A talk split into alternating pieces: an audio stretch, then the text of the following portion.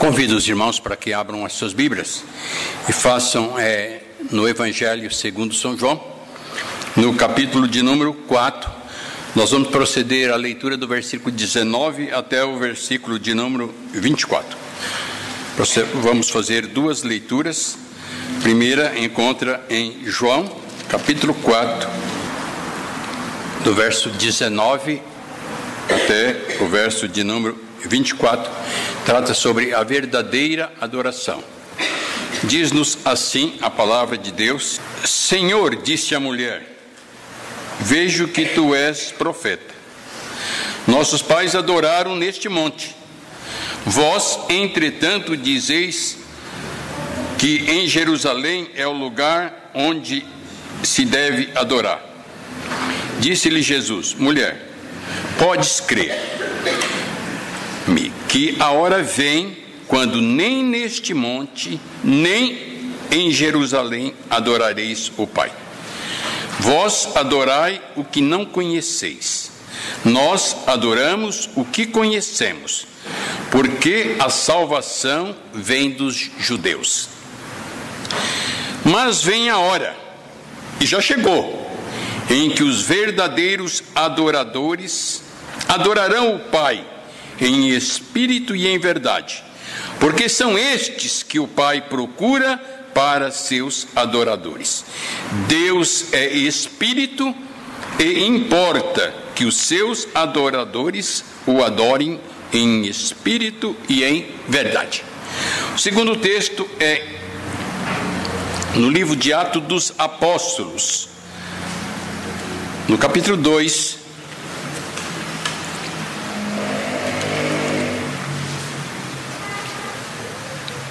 Nós vamos ler é, os últimos é, versículos desse capítulo 2. É o texto que fala como viviam os crentes, os primeiros crentes na primeira igreja, igreja primitiva.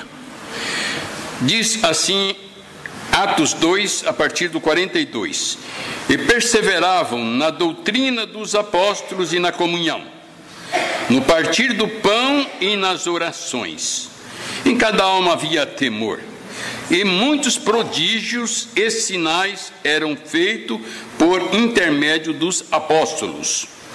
Todos que creram estavam juntos e tinham tudo em comum.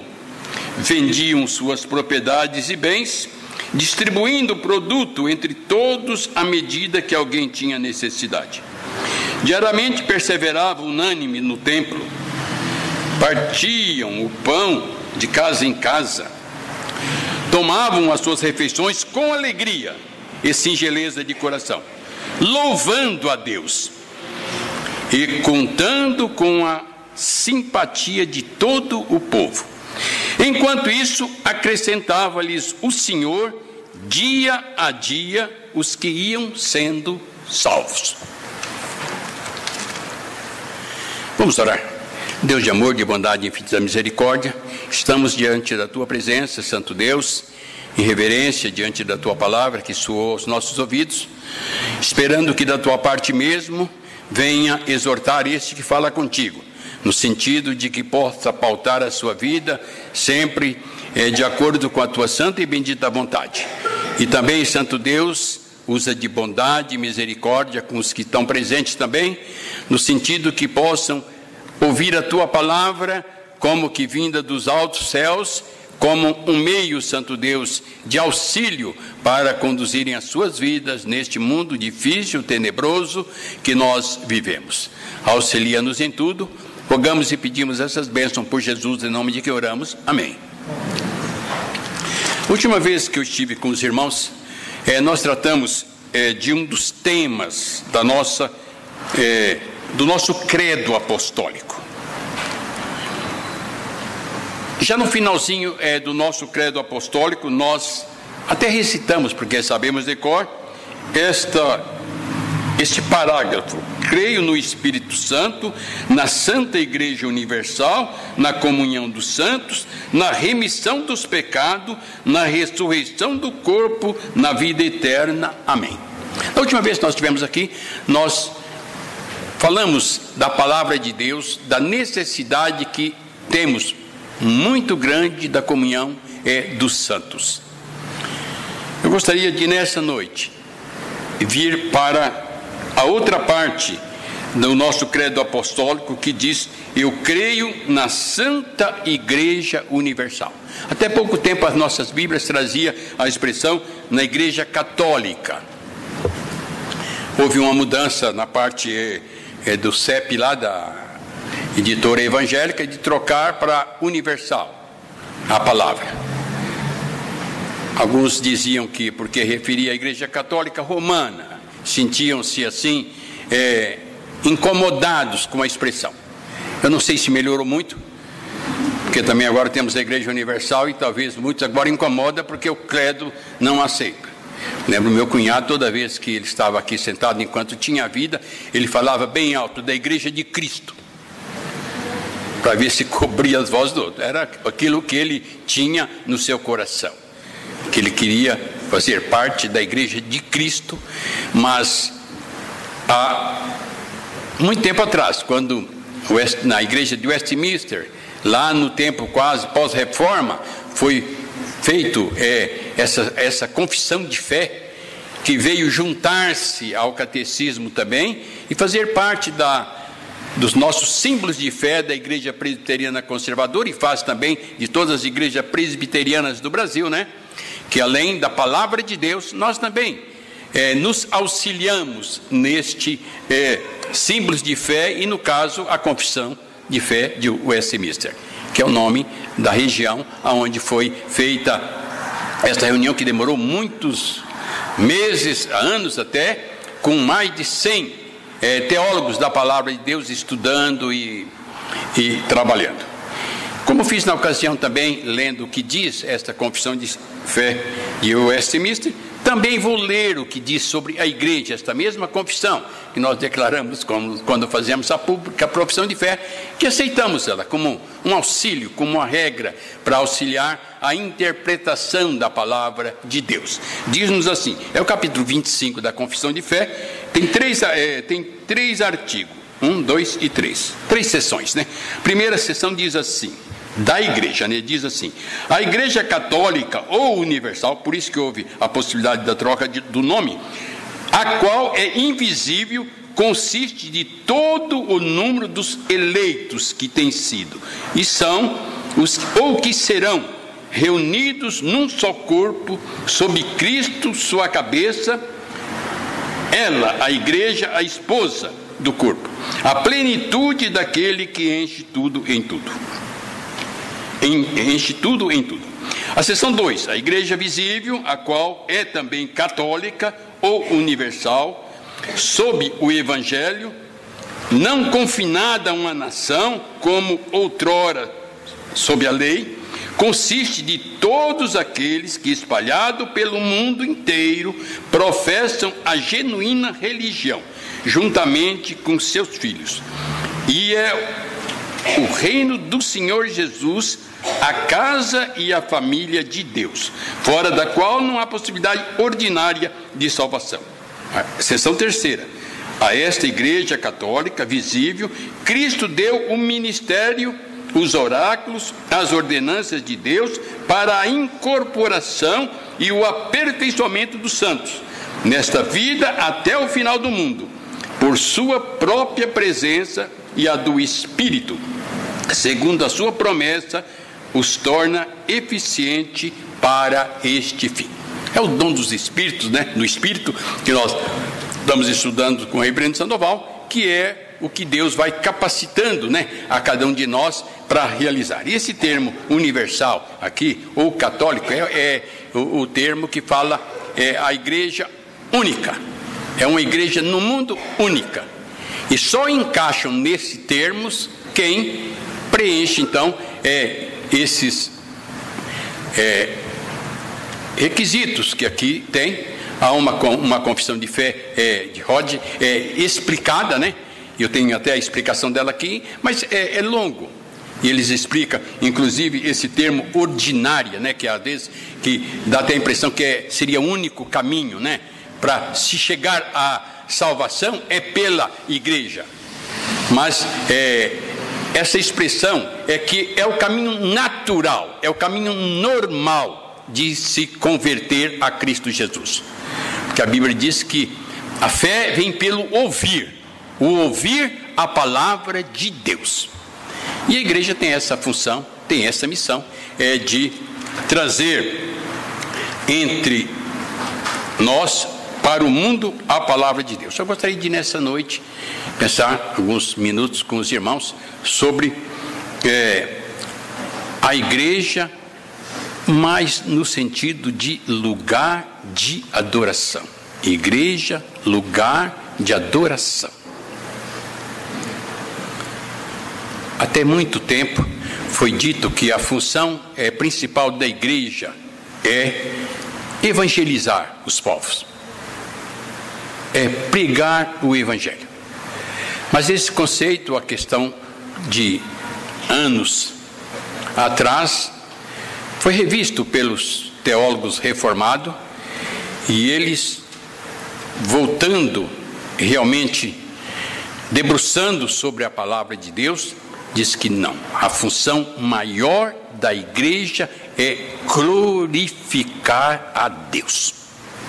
A função da igreja é honrar o nome de Deus. Nós subimos a igreja para prestar um culto de adoração. Nós não vimos aqui para receber bênção, nós não vimos aqui para ser ter uma vida melhor, para ter condições é, melhor, para pedir para Deus. Nós estamos vindo aqui para agradecer a Deus o que Ele já fez por nós. Se o que já recebemos de Deus pudéssemos retribuir em votos de gratidão, nós tínhamos que dizer, como o salmista: Peço, uma coisa eu peço ao Senhor, que eu habite na tua casa todos os dias da minha vida para contemplar e ver a formosura do teu rosto. Lógico, o salmista não estava querendo morar na igreja. Ele estava dizendo que esta formosura do rosto de Cristo pudesse vir no seu coração e ele pudesse andar transmitindo esta beleza, esta formosura. É isto que Cristo procura nos ensinar quando ele esteve aqui neste mundo. Que nós temos que refletir a luz do, da glória de Deus. Nós temos que refletir Cristo. Ainda tivemos a oportunidade na escola dominical passar momentos estudando a transfiguração, quando Cristo, por um instante, mostrou para três dos seus apóstolos essa glória essa majestade, que ele passou então a pedir que nós pudéssemos refletir. Embora que uma maneira muito ofuscada, uma maneira muito difícil de humanos errôneos que somos a cada instante refletir, mas ele nos qualifica e nos capacita para fazer esse ministério de exultação do nome de Deus aqui na terra. E dentro deste contexto de glorificar a Deus, de adorar a Deus, queria nessa noite colocar a igreja como o meio principal de acontecer isto aí. Hoje, o primeiro texto é, que eu vos li, e nós poderíamos voltar a ele mais um pouquinho, que é o Evangelho de João, no capítulo de número 4 a partir do versículo de 19, sobre a verdadeira adoração, eu diria que talvez esse é um, um, um dos textos mais é, conturbados do uso dele em nossos dias. Para os dois lados. Aqueles que gostam de um culto de qualquer jeito, é, sem a mínima é, ordem diz que o que importa é estar em espírito verdadeiro de adoração. Outros que gostam de um culto mais metódico, mais rígido, sem nem é, nenhuma alteração da sua normalidade, diz que fazem isso porque querem um culto em espírito e em verdade. O episódio aqui é de uma mulher que vivia no período que Jesus chegou ao mundo, onde havia um grande conflito entre os judeus de Jerusalém e os samaritanos. E o conflito era exatamente como cultuar, como adorar a Deus. Isto provocava uma grande separação de samaritanos e judeus de, Israel, é, de, de Jerusalém. Salomão construiu um grande templo. Era desejo de Davi fazer esse templo, mas Deus não lhe concedeu. E nós estamos no meio da história e podemos até rapidamente dar umas pinceladas. É, será que Deus quer um local próprio de adoração? Será que Deus quer mesmo? Porque quando saíram do Egito, até os pais Abraão, Isaac e Jacó, a adoração era feita em tendas, eram feitas nos lares, era feita quase que de uma forma familiar. Só que depois de muitos anos de cativeiro, Deus resgatando este povo, colocando no deserto, Deus clamou para um lugar de culto. Os que tiveram cuidado estão lendo a Bíblia e eu aconselho que continue. E se não começaram, a escola dominical está pedindo, é, ou pelo menos está orientando, para que pelo menos uma vez por ano leiamos a Bíblia toda. Vão, de, vão ver que no livro de Êxodo e Levítico, quando Deus disse para fazer o tabernáculo, ele determinou como fazer o tabernáculo. Chamou o moço Bezalel, qualificou ele como ia fazer. Os detalhes são grandes e detalhados que às vezes torna até cansativa a leitura. Mas se debruçarmos para ver no cuidado como feito, foi feito detalhe, detalhe de toda a construção do tabernáculo, mil quilos de ouro foram gastos. Sem encontrar prata e bronze mas tudo era recoberto, tudo era feito, e Deus capacitou esse, esse seu servo para que ele tivesse habilidade para fazer um tabernáculo digno do nome de Deus, pelo menos com as coisas que nós temos aqui na terra. Tal era o cuidado que queria.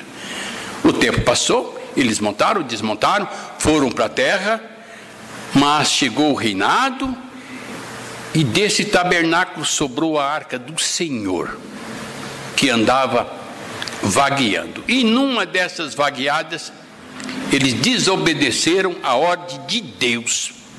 Quando a arca ia caindo, eles tocaram na arca. Deus castigou.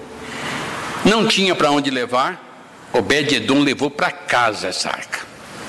E a Bíblia diz que ele foi muito abençoado enquanto a arca de Deus estava na sua casa. Mas Davi se incomodou com isso. Não é possível que moramos em casas bonitas e, não tem casa nem para a arca de Deus. Vou construir um templo. Deus passou todas as coordenadas, mas disse: Você não vai construir. Tuas mãos estão sujas de sangue, o seu filho vai fazer. Salomão constrói um templo. Temos até um hoje que diz que é réplica eu acho que não tem nada a ver. Está muito longe de tudo. Aquele templo foi só o que Deus queria para ter o seu lugar de adoração, o seu lugar de culto. Mas como todas as coisas, a adoração vira para o templo e não para o dono do templo, aquela casa também. No tempo de Jesus ele diz tudo isso que foi edificado em três dias será derribado, embora falasse do seu corpo. Mas no ano 70, o próprio templo de Jerusalém veio abaixo. Mas nós estamos no episódio aqui onde ainda o templo estava em pé, causando uma grande discussão entre samaritanos e judeus. E essa mulher, descobrindo que estava diante de alguém que poderia resolver a questão, ela achou uma excelente oportunidade que os outros não estavam tendo de, de, consultar Jesus se era lá em Jerusalém naquele templo, ou como ela queria e pensava com os seus, subir o monte de Jerezim e lá no monte adorar a Deus. Porque muitas vezes realmente o Senhor falou no monte. Falou com Moisés, falou em várias atitudes. E muitos tinham como aquele monte um lugar sagrado para ali o Senhor estar em adoração com o seu povo. Jesus dá uma outra lição totalmente diferente. Nem em Jerusalém, nem no monte. Haverá tempo que nenhum desses dois lugares será necessário, mas sim na condição é de como adorar a Deus. É também muito discutida como é adorar em espírito. Como é adorar em espírito? Como eu posso de, é, definir que a minha adoração está sendo em espírito? Isso divide muito o povo. Uns acham que adorar em espírito é assim, é gritar, falar em voz alta, em, em oração, outros de, acham que é silencioso, outros acham que é cantando com várias vozes, outros acham que não, um canto só com. Então, é, cada um arruma uma adoração é, em espírito. Eu acho que tem um texto da Bíblia que nos auxilia saber o que é adorar a Deus em espírito. Eu convido os irmãos para voltar um pouquinho no capítulo 3 de João.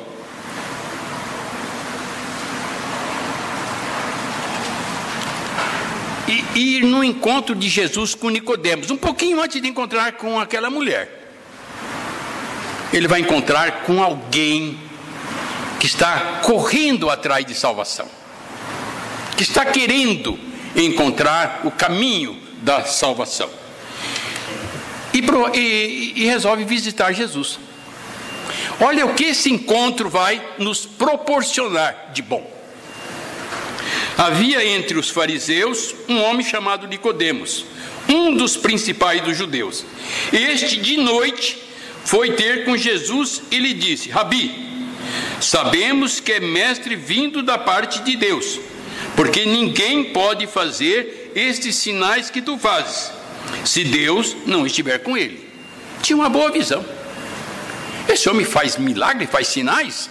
Esse homem é de Deus. Eu tenho uma excelente oportunidade, como aquela mulher samaritana também descobriu que tinha uma excelente oportunidade para questionar.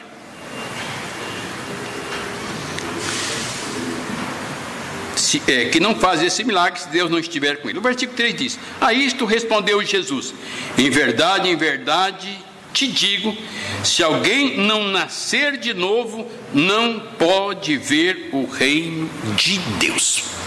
Aqui já vem uma primeira explicação de como nós poderemos ver o reino de Deus. É nascer de novo.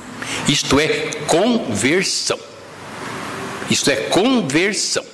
Sair da vida que vivíamos vida de pecado e vivermos uma vida nova. E ele vai explicar o que é nascer de novo. Porque Nicodemo ficou totalmente atrapalhado. Vai questionar. Perguntou-lhe Nicodemos: Como pode um homem nascer de novo sendo velho? Pode porventura voltar no ventre materno e nascer a segunda vez? Seria um absurdo. Eu já nasci uma vez, para nascer a segunda eu tenho que voltar refazendo o caminho. Olha o que Jesus vai dizer. Respondeu Jesus: Em verdade, em verdade te digo: quem não nascer da água e do espírito não pode entrar no reino de Deus. O que é nascido da carne é carne, o que é nascido do espírito é espírito. Só pode prestar um culto em espírito. Quem é nascido do espírito, quem é, tem um novo nascimento, quem é convertido. Deus só aceita culto de convertidos. Não adianta eu introduzir dentro de uma igreja, por mais suntuosa que ela seja, ou por mais simples que ela seja, querendo prestar culto a Deus. Ele não aceita esse culto se nós não tivermos nascido do Espírito, porque nascido de carne é carne. O velho homem, o velho homem pecador, o velho Adão, nos dá um corpo em corrupção, um corpo que a Bíblia chama morto, em pecados e delitos. Mas essa mesma Bíblia diz que um novo Adão, através do sangue de Cristo, surge, que é em espírito e em verdade, que é nascido em água e espírito. Quando somos batizados em nome do Pai, do Filho e do Espírito Santo, é como se simbolicamente houvesse uma lavagem naquele coração de pedra que tínhamos e fosse colocado um novo coração, um coração espiritual, que a Bíblia diz no sentido é de carne, mas carne diferenciada. E nesse novo coração nós temos uma nova vida, uma, uma vida de comunhão, uma vida de adoração a Deus. Era isso que o próprio Cristo estava explicando para aquela mulher é, samaritana. O segundo texto que nós é, avançamos é o texto já da igreja primitiva.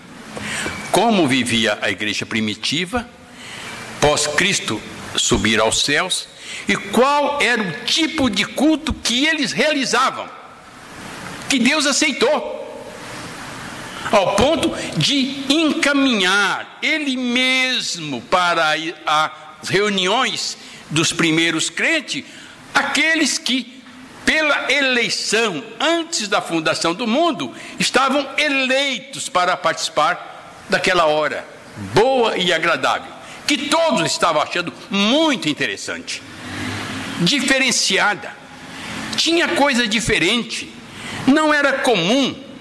Eles se desapegaram de muitas coisas que até então eram muito preciosas e deixou de ser, porque eles tinham achado um tesouro maior. É como aquela pessoa que descobriu que naquele campo tinha uma pedra muito preciosa. Foi, vendeu tudo o que tinha e comprou aquele campo, porque lá estava a pedra que valia muito mais. O dono daquele campo não sabia da preciosidade que tinha ali. Ela estava encoberta. Nós temos uma pedra de valor, uma pedra que foi colocada de esquina, uma pedra que, embora os homens desprezaram, não vendo nenhum valor, a Bíblia diz que ela foi colocada como pedra de esquina e todos que nela se tropeçarem se espedaçarão. Como se diz, essa pedra que foi rejeitada pelos homens, Deus colocou como principal no templo dele. E quem não quiser entrar pela porta do templo e quiser bater nessa pedra, vai esmiuçar, vai se perder. Por isso que a confissão de fé diz que é o caminho ordinário para se conhecer a Deus, para ter essa vida de espírito, para nascer de novo, para ter um novo nascimento, para ter uma vida diferenciada, para incomodar o mundo. Você não precisa. O Paulo diz que nós somos cartas abertas para que todos possam ler. Nós não precisamos levar uma carta de recomendação no bolso. Oh, eu, eu sou crente, pode ler aqui, ó. A minha igreja aqui, ó, sou membro da. Não, não precisa disso. É só você viver uma vida diferenciada que alguém vai dizer, não, mas isso aí é diferente. Todo mundo está fazendo isso, ele está fazendo outra coisa. Vai incomodar. A sua própria vida vai ser a referência diferenciadora de que você tem um viver em espírito e em verdade. E é isso que Cristo queria que aquela mulher entendesse e transmitisse para os samaritanos, todos os seus. Podiam sair do morro. Por incrível que pareça, na lição de hoje nós tínhamos três apóstolos no morro e eles queriam ficar lá no morro, no esplendor da transfiguração de Cristo. Não, desça. O serviço, adorar a Deus é serviço. Adoração é serviço, é servir. Então, tinham que descer do morro. Lá embaixo tinha alguém precisando, possesso de demônio, e um pai aflito, porque os que lá ficaram dos discípulos não conseguiam resolver a situação daquele jovem possesso, que caía no fogo, caía na água, quando o demônio lhe tomava. Há muito trabalho para ser feito. igreja está de portas abertas.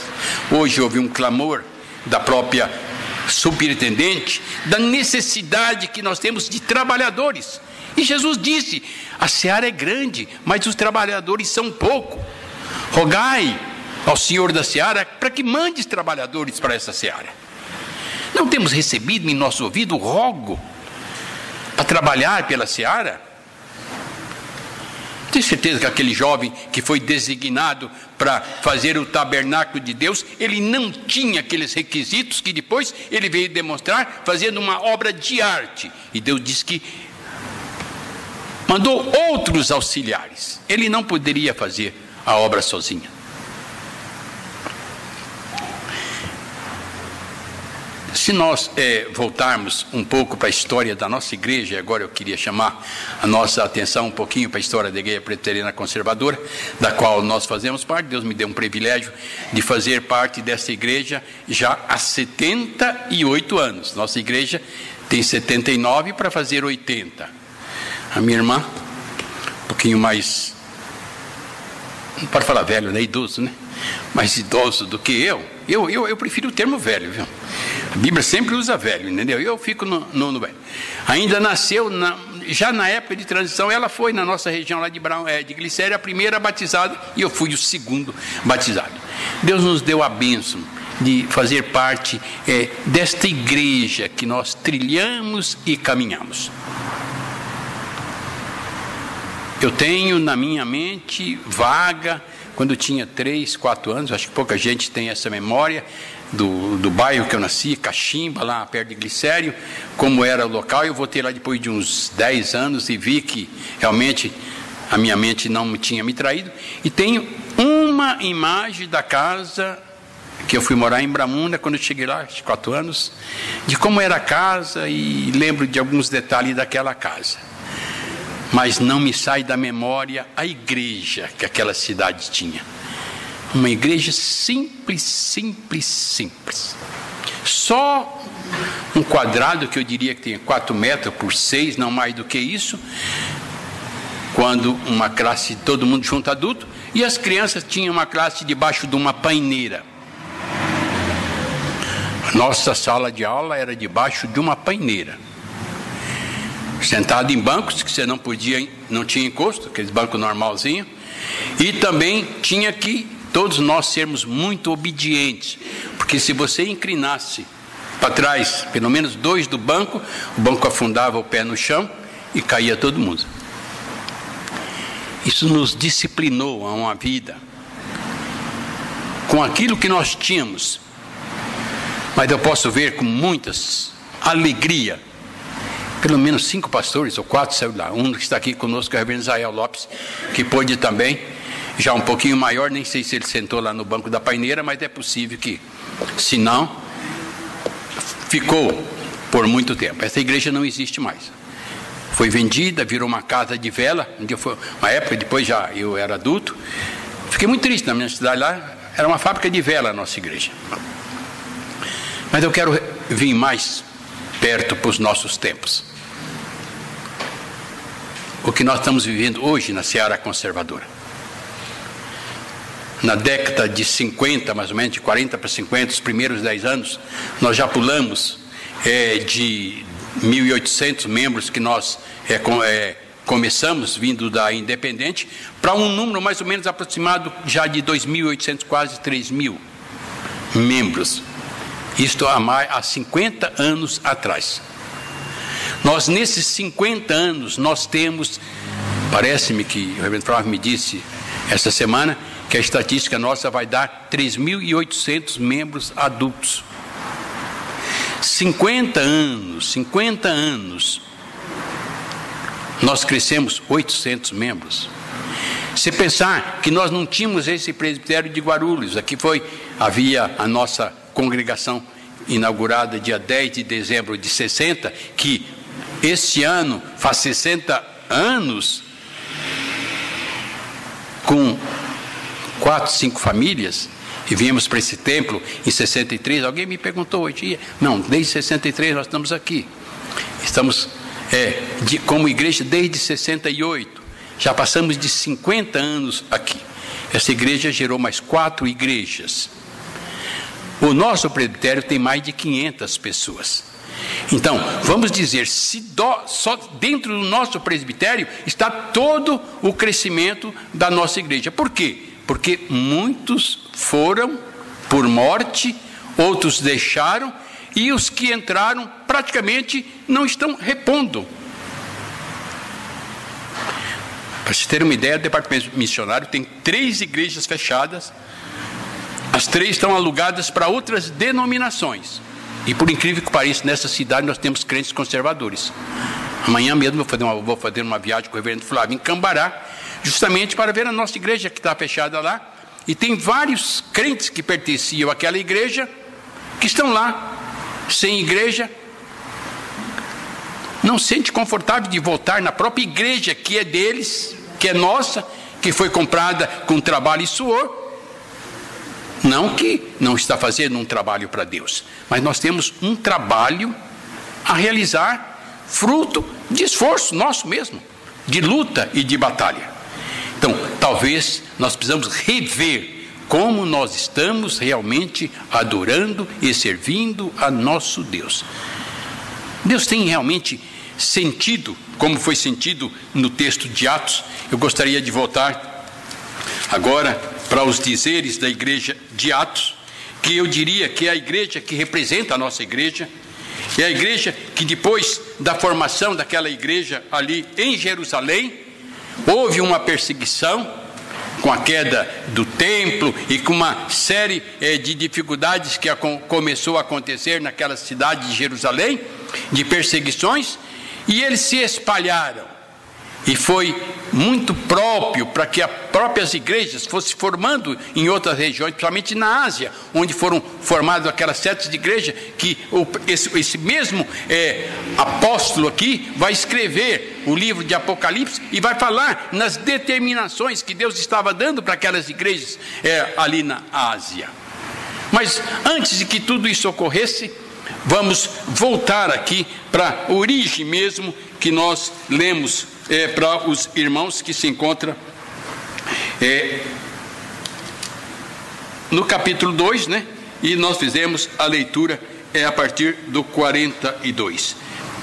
O 46 diz assim: diariamente perseveravam unânimos, unânime no templo, partiam o pão de casa em casa. O termo aqui é diariamente no templo. Um dia desse, é, já foi, foi o ano passado, eu estava, deixei o carro na oficina lá em São Bernardo e comecei a descer a pé uma rua para ir pegar o ônibus. E me assustei que eu vi uma igreja preteriana independente. Templo bonito, bem no estilo mesmo de templo, mas também eu vi ao lado do templo uma tabela, aquele horários de culto, né? E me incomodou. Porque só tinha culto escola dominical, depois um culto à noite, e na quarta-feira tinha uma reunião de oração. Não é muito diferente de nós, né? Mas eu andei mais alguns quarteirões, deparei com uma igreja Assembleia de Deus. E, e parece que para me desafiar, também eles tinham este horário de culto. Eles tinham culto todos os dias. Começava na segunda, terça, quarta, quinta, sexta, sábado, quase um de tarde, outro de noite, e domingo, escola dominical, e, o, o dia completo. Falei, gente, eu acho que tem alguma coisa errada com os presbiterianos. Assustei mais abrindo o site. É, é, uma página de uma das nossas igrejas conservadoras e vi o novo plano de trabalho deste ano, igreja tradicional de São Paulo. Não teremos mais culto domingo de manhã. Só teremos domingo 17h30 lanche, 18 horas escola dominical, 19 culto, 20 acaba tudo. Então, estamos agindo certo. Nós, é, nós estamos tirando este momento de adoração no templo e ocupando com quê? Coisa mais preciosa? vamos ficar na rua, vamos fazer evangelismo. Não sei se é esse o caminho. Igreja aberta, glorificando a Deus verdadeiramente, é a porta para Deus mandar os seus eleitos. É a porta, é o caminho, é a solução para que pecadores sejam alcançados com a graça e com a misericórdia de Deus. Eu entendo que nós vivemos um período que a igreja está perdendo o valor. Eu não estou falando de igrejas irmãs, eu estou falando da nossa própria igreja, da qual nós temos o privilégio de fazer parte da história dela. E preocupada. E preocupado com o que realmente está acontecendo. Com a nossa participação em cultos, com a nossa presença em culto. Quando nós estamos perdendo um grande momento de adoração a Deus. Um grande momento de adoração a Deus. Ocupar-se desse tempo de adoração é como que dizer que nós estamos abrindo a nossa vida para buscar o reino de Deus em primeiro lugar, entendendo que as demais coisas nos serão realmente acrescentadas. O exemplo vem é, de como diz a palavra de Deus: diariamente perseveravam unânime no templo, partia o pão de casa em casa, não ficavam só no templo.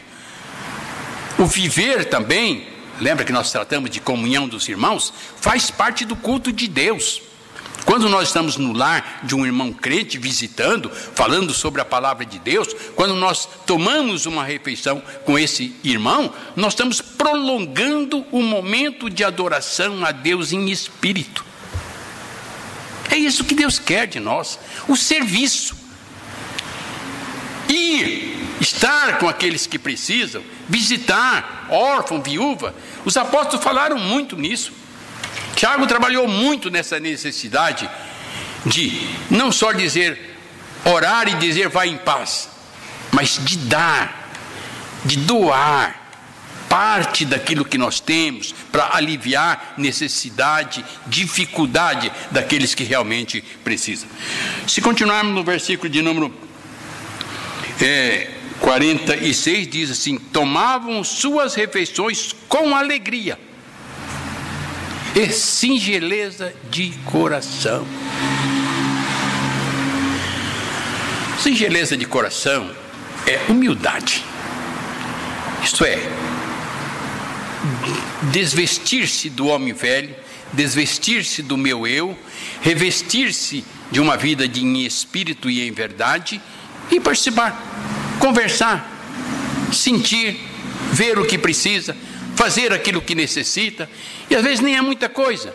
Às vezes é estar sentado e conversar com alguém que está ficando isolada, sozinho, já no avançar de sua idade, ou às vezes mesmo é um recém-nascido, um bebê cuja família não está tendo condição de correr atrás de algumas necessidades, isto é, estar preocupado com o que está acontecendo com aqueles que não estão vindo na nossa comunhão. Às vezes um irmão ausenta, nós podemos. Duas coisas acontecem.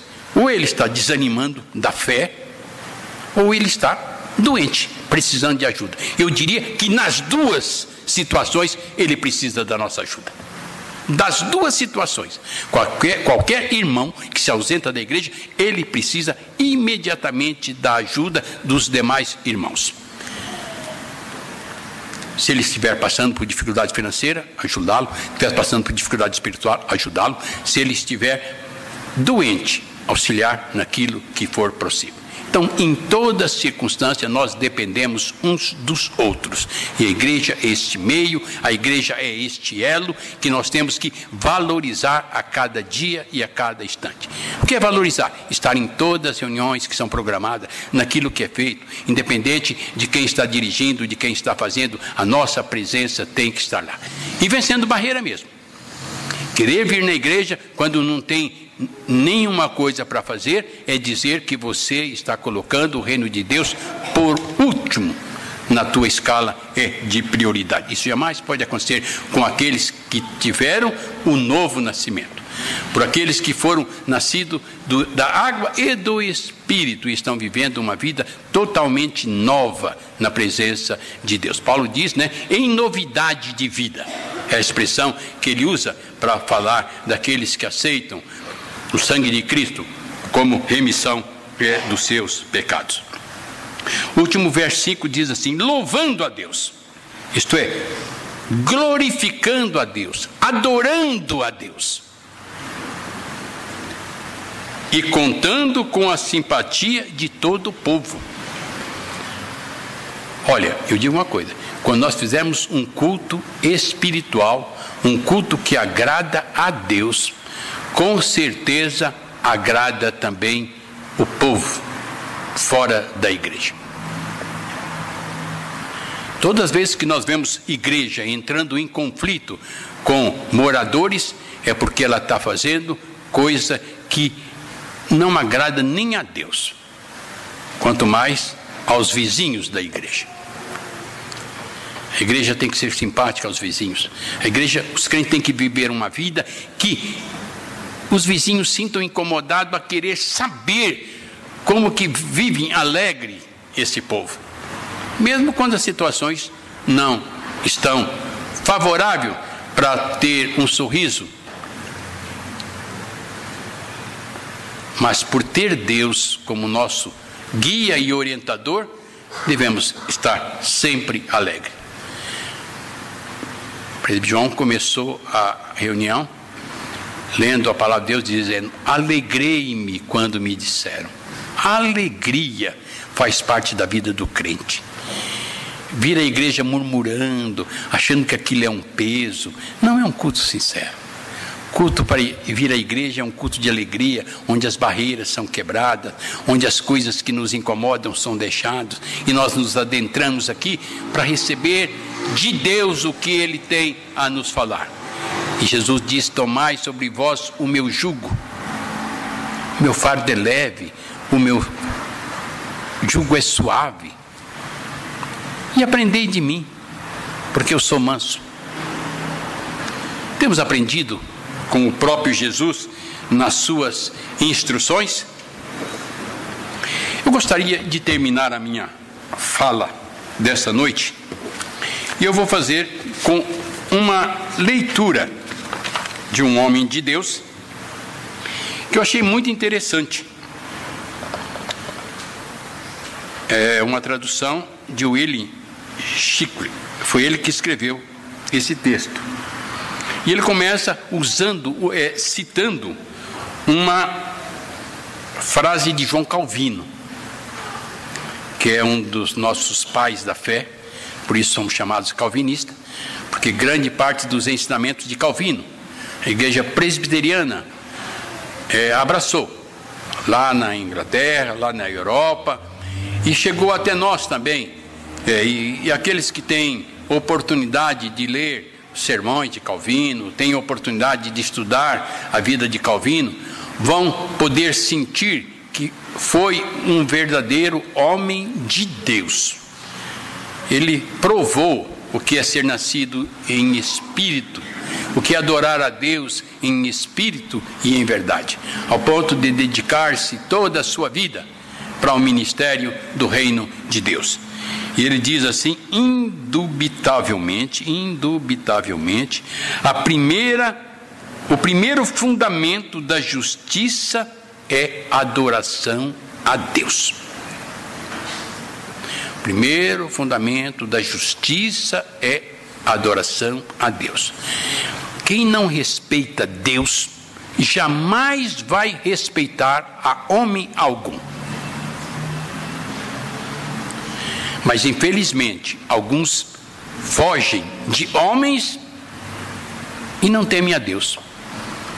Mas o primeiro ponto de fundamentarmos a nossa justiça é adorando a Deus diz assim: adoração é atribuir honra a alguém que é digno. O dever supremo daqueles feitos à imagem de Deus é atribuir dignidade àquele em quem vivemos, nos movemos e temos a nossa existência. texto é uma referência de Atos 17, 28.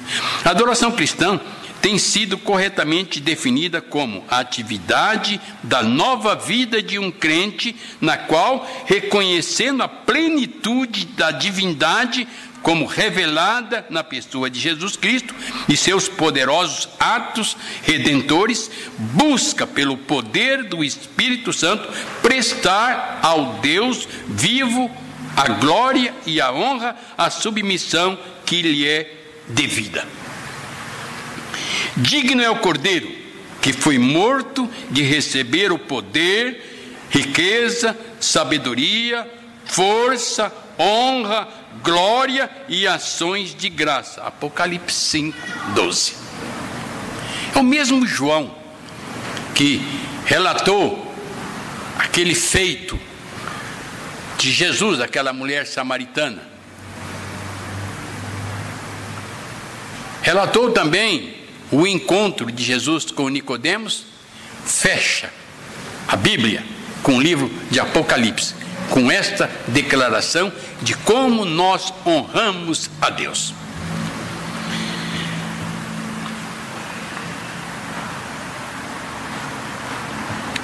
Nossa adoração deve refletir a adoração do céu na qual todos os que estão ao redor do trono de Deus dão-lhe glória. O Pai procura os tais que o assim adorem. É o, João, é o texto que nós lemos, João 4, 23.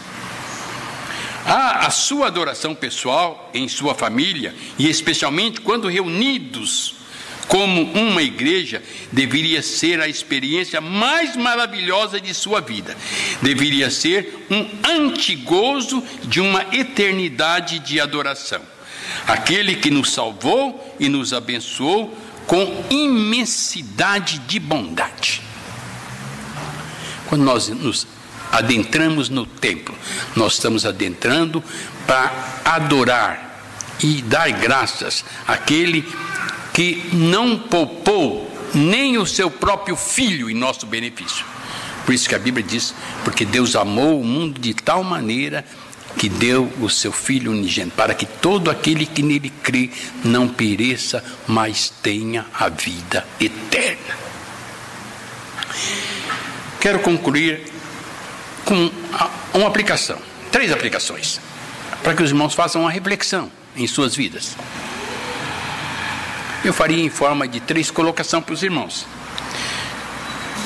Por que Deus é digno dos seus melhores esforços ao dar-lhe adoração? Cada um responda no seu coração. Por que eu devo adorar a Deus? Porque Ele é digno dessa adoração. A segunda reflexão: que coisas impede você de dar a Deus a honra que lhe é devida em sua adoração? Há alguma coisa pedindo essa verdadeira adoração? Pensa. Finalmente, quais são as melhores formas de remover esses empecilhos de forma que a sua adoração seja mais agradável a Deus e mais gratificante para você? A nossa adoração não acrescenta nada a Deus na sua grandiosidade, a não ser alegria. Mas a nossa adoração a Ele acrescenta muito no nosso ser e naquele que nós conhecemos, aquele que nos rodeia. Passamos a ser pessoas diferenciadas para aqueles que convivem conosco. Que Deus nos auxilie e Deus nos abençoe no sentido de que Sua graça, a Sua misericórdia, jamais venha faltar para conosco e possamos a cada dia estarmos prontos a tributar culto de louvor e adoração. E fazendo na sua casa de culto e de adoração. Das mais variadas maneiras, orando, contribuindo, trabalhando, dando o nosso melhor para Deus. E não falta trabalho para ninguém. Com certeza não falta trabalho. Há trabalho para todos, como nós cantamos na escola dominical. E às vezes, de aparência muito simples, mas talvez é esses que poucos estão se dispondo a fazer. Procure neste ano de 2020 que se inicia. Nós estamos no primeiro domingo de 52 possíveis de acontecer neste ano. Se Deus nos dá saúde, teremos mais 51 oportunidade de glorificar a Deus no 2020. Estamos falando muito da geração que nasceu em 2000 e está fazendo 20 anos agora, sem perspectiva de trabalho, de estudo e não sei de que lá, principalmente em nosso país. Eu diria ao contrário. Essa geração de 20 anos pode ter uma grande perspectiva na adoração a Deus. Que o Senhor nos abençoe. Amém?